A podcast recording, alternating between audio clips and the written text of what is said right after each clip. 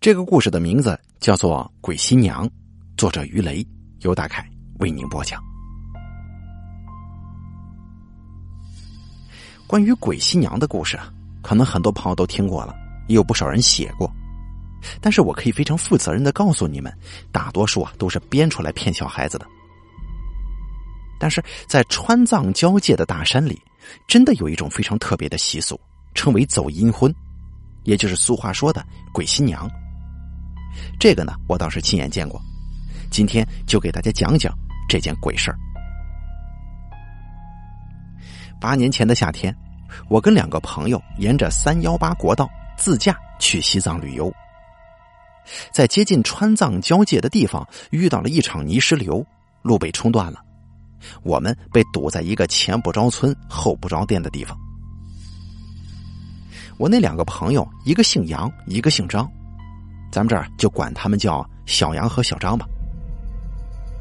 我们刚开始也没太在意，堵车嘛，这一路上都堵了好几回了。我们在车上等了大约两个小时，终于看到道路维护的车来了，以为很快就会通路的。小张还下了车，主动去找清障的师傅聊天，问他们多久才能把路修好。师傅回答的倒也爽快，可是他一句“明早差不多了”，彻底把我们给弄懵了。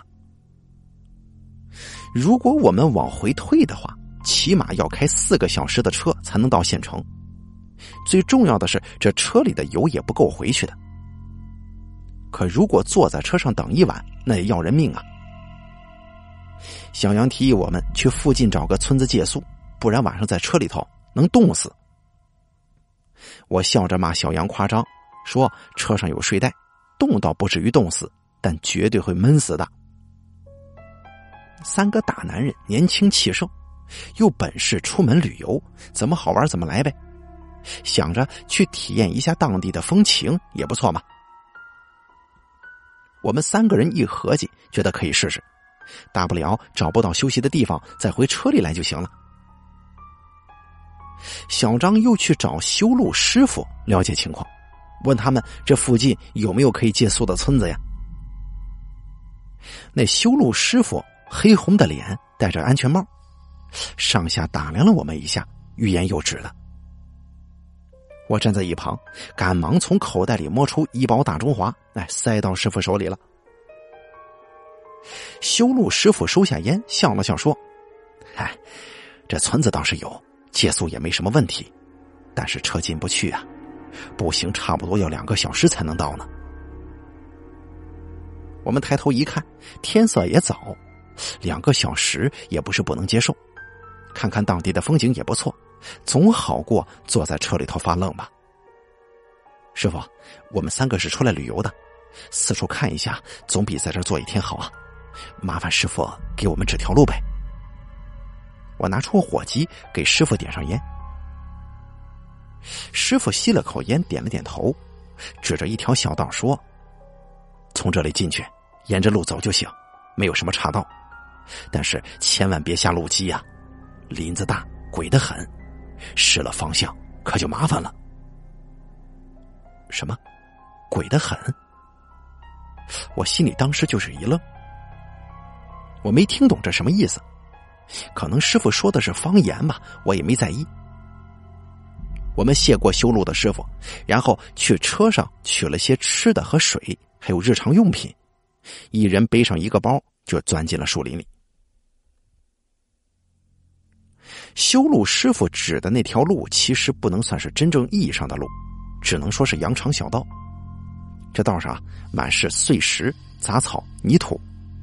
如果不仔细分辨，极有可能把路走丢了。路虽然不好走，但是风光却极好啊！远处可以看到雪山、蓝天白云，林中遍地花草树木、溪水潺潺，甚至偶尔还能看见野兔、松鼠。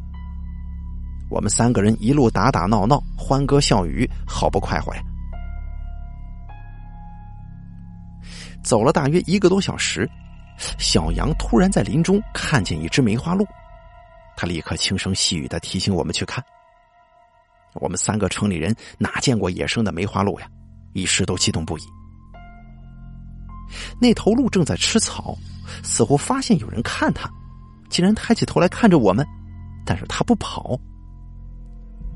小杨是个摄影爱好者，手里拿着相机，想要给梅花鹿拍张照片。跳下路基，往小鹿的方向慢慢靠近。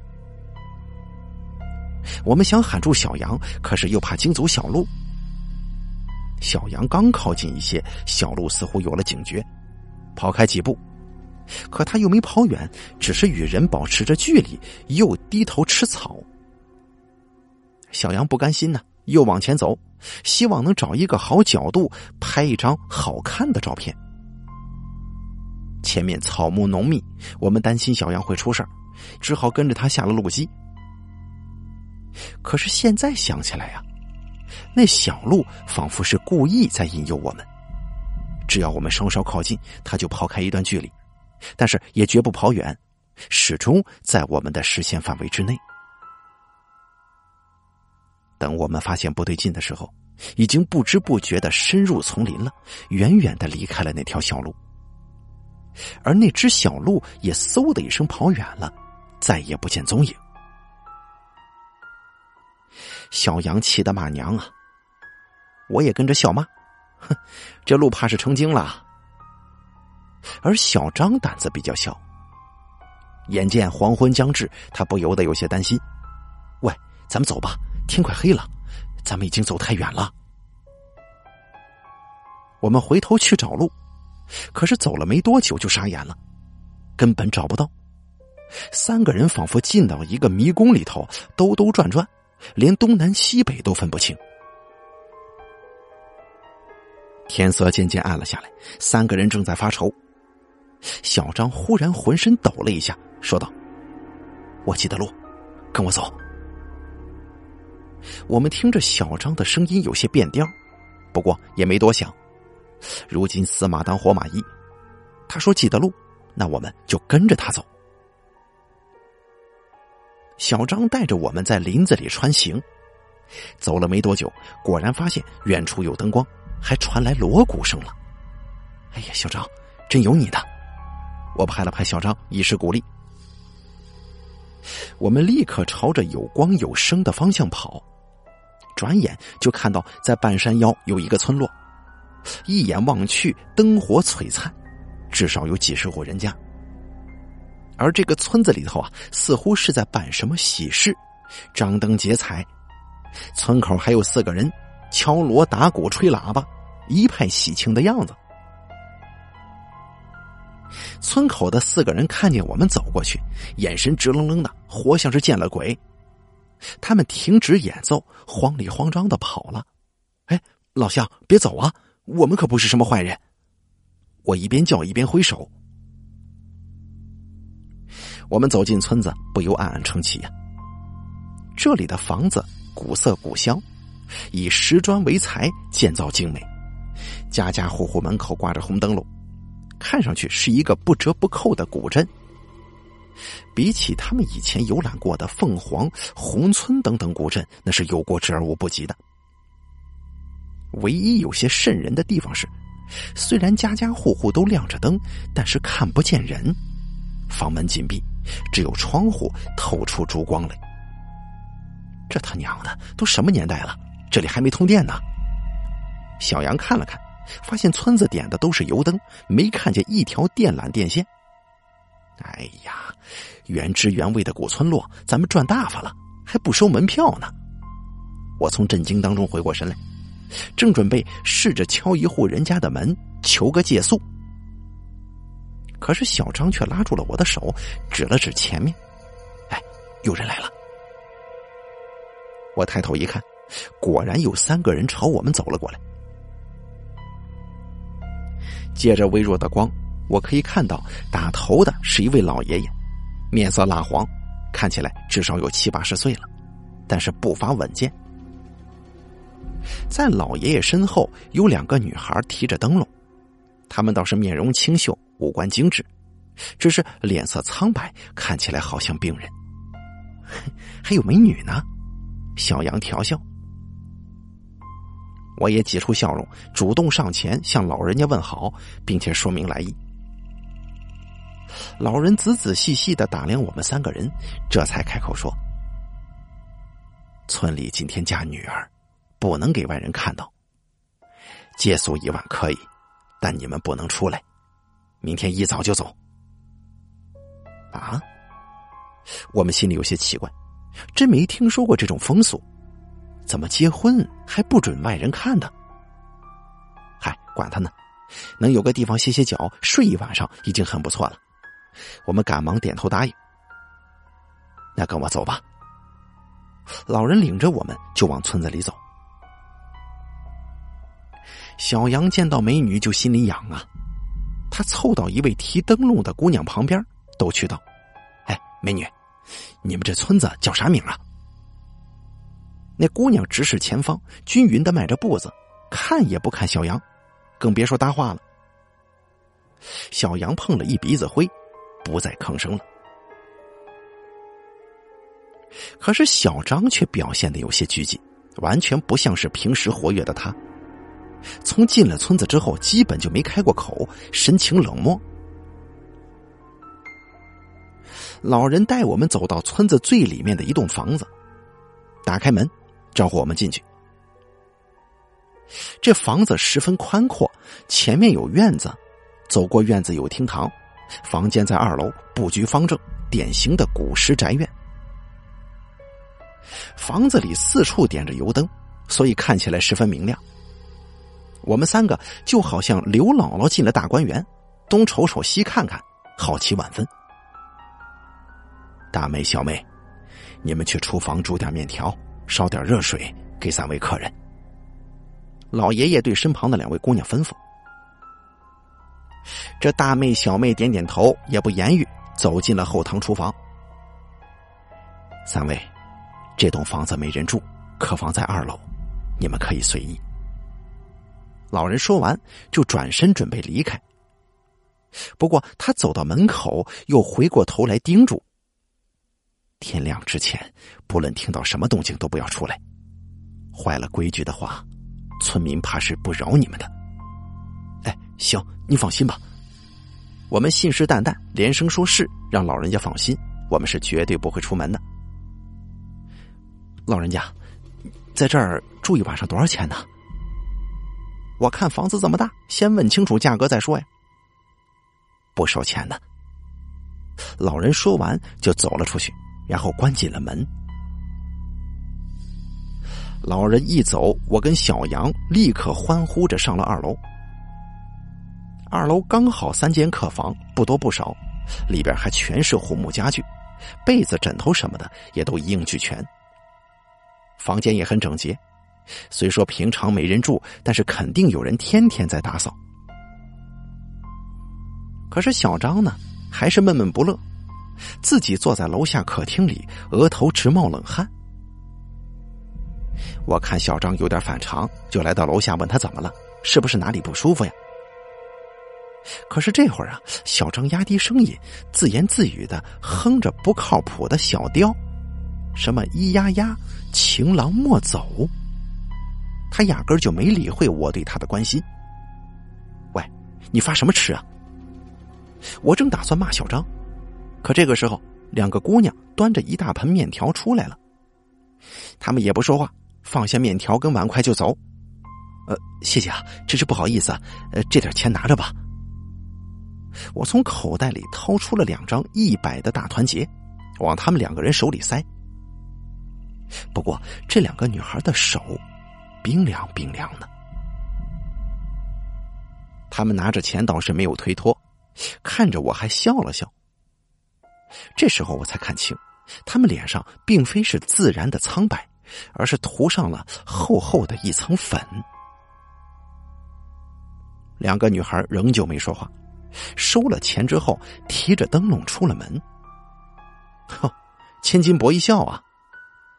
小杨此时也从楼上下来，笑眯眯的说：“嗨，算了吧，他们不笑的时候还漂亮点笑起来怪吓人的。”我说的可是真心话。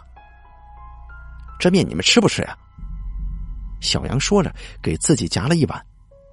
他尝了尝之后说：“哎呀，这味儿还真可以呀。”小张摇了摇头说：“我不吃，我上去休息了。说完，小张拿着自己的背包上楼了。喂，小张今天怪模怪脑的。小杨看着小张离去的背影说：“别说他了，我也觉得今天这事儿有些离奇。你呀，少吃点，早点休息，真是累死人了。睡一觉，明天咱们赶紧走人。”我开玩笑的打了小杨一拳，然后自己也上楼睡觉了。我一躺上床就睡了，实在太困。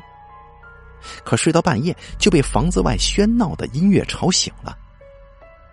那乐曲耳熟能详，就是大家经常在影视剧里看到古时候送亲时所演奏的曲子。我本不想去多事，但实在是太吵了，在床上翻来覆去，就是睡不着啊。我睡的房间正好靠着外头。在好奇心的驱使之下，我从床上爬起来，披上外套，然后小心翼翼的走到窗户旁边。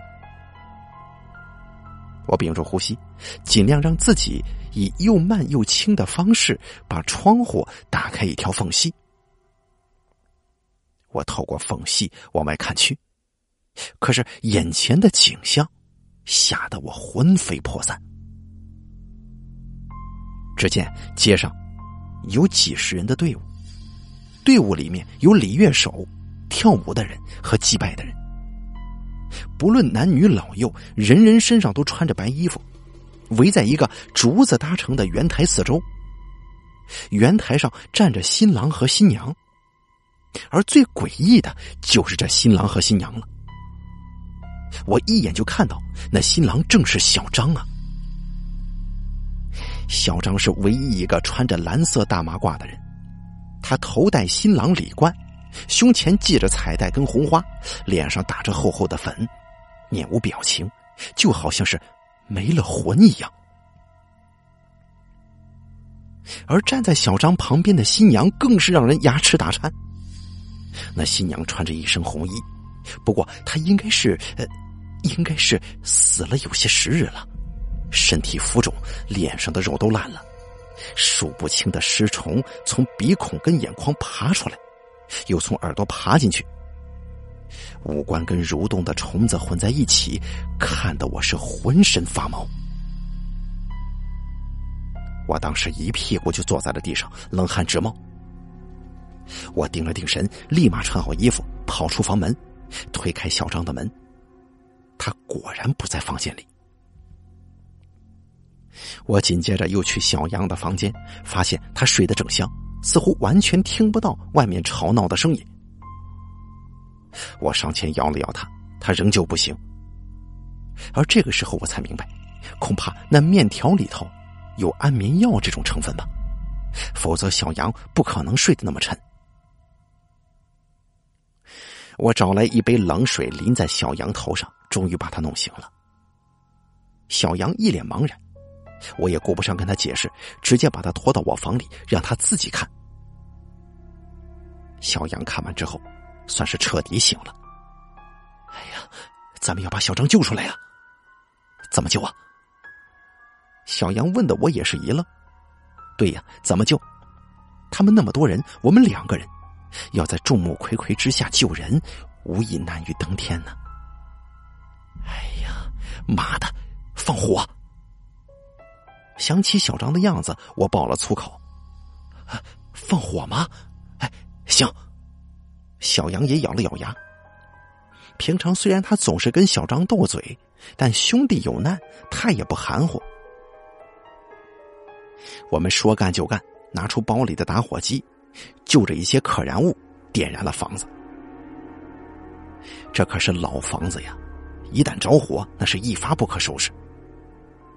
突如其来的大火让村民们顿时手忙脚乱，前赴后继的去救火。原本热闹的婚礼立即散了场。我跟小杨趁着混乱爬上圆台去拉小张走，可是小张仿佛不认识我们，动也不动。没办法，我们只能背上小张，可是发现他的手被新娘拉着，拉着就像是锁住了一样。那是一只。粉白红嫩的玉手，竟然没有半点腐烂。但是再看一眼新娘的脸，我跟小杨立即反胃。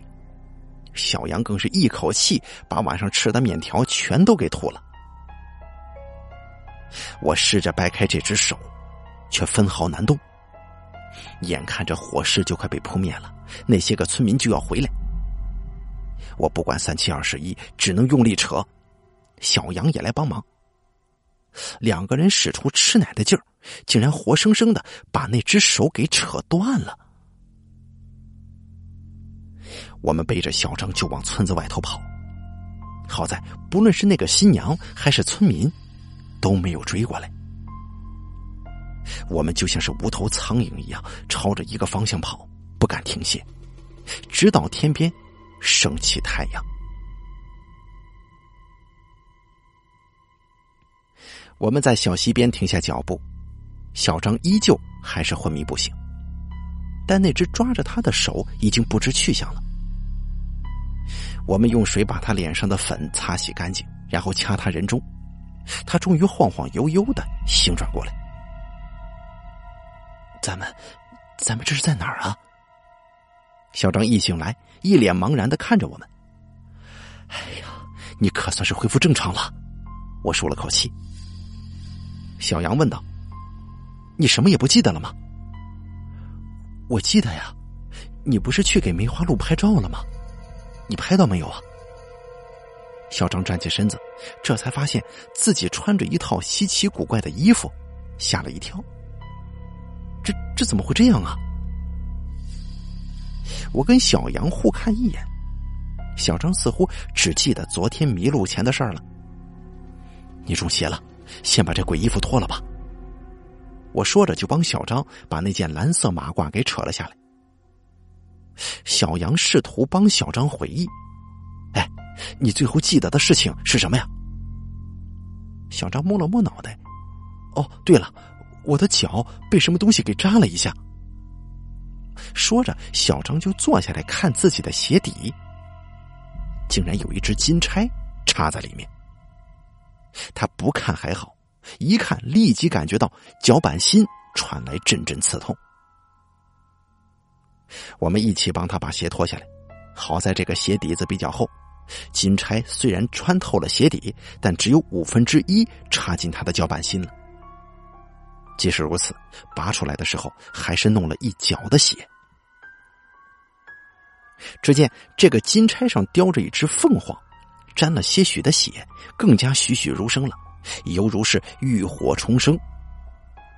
小张把这只金钗顺手塞进了口袋。我们简单的给小张包扎了一下脚，两个人扶着他，顺着溪流，终于走出了大山。劫后余生啊！我们看到自己车的那一刻，三个大老爷们差点流出眼泪来。不过，让人有些郁闷的是。路还没修通呢，修路师傅老远就看见我们狼狈不堪的从树林里走出来，他放下手中的活过来跟我们打招呼：“哟，你们这是怎么了？”我们把这一路遇到的诡异之事说给了修路师傅听。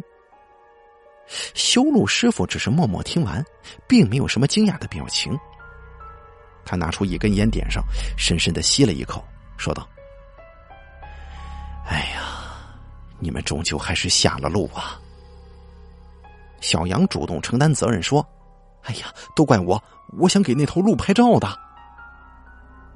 修路师傅摇了摇头，把一根烟吸完了，这才说：“你们去的村子叫嘎牙村，藏于深山之中，自给自足，很少有外人去的。本来呢，也是个好客的淳朴村落。”只是你们不碰巧遇到走阴婚了。哦，走阴婚是什么意思？我好奇的问。这嘎牙村有个习俗，如果女孩子还没嫁人就死了，会给村子带来厄运的。为了避免厄运降临，就要把死去的女孩嫁人，这就叫走阴婚呢。小杨随口说：“这也太封建迷信了吧。”我没理会小杨的话，心里隐隐觉得有些不妥当，于是继续问修路师傅：“师傅，你怎么这么清楚呢？我就是嘎雅村的小伙子，你是我的好女婿啊！修路师傅握住了一旁小张的手，露出了一个阴森的笑容。小张浑身发冷，整个人开始哆嗦。我急忙推开修路师傅，拉着小张，三个人跑进了车里。我坐上驾驶位，锁好车门，也顾不得继续旅游了，一脚油门，掉头就走，仿佛慢一步就会被那修路师傅拦住去路。不过，一切都是我想多了。修路师傅站在路边，动都没动，只是笑着看我们离开。我们草草结束了自驾游，回到了武汉。虽然有些遗憾，但总算是三个人平安归来。这件事后没多久，小张就结婚了。新娘子很漂亮，一双粉白红嫩的玉手，头上还戴着一只栩栩如生的凤凰金钗。好了，鬼新娘的故事演播完毕。感谢您的收听，作者于雷，由大凯为您播讲。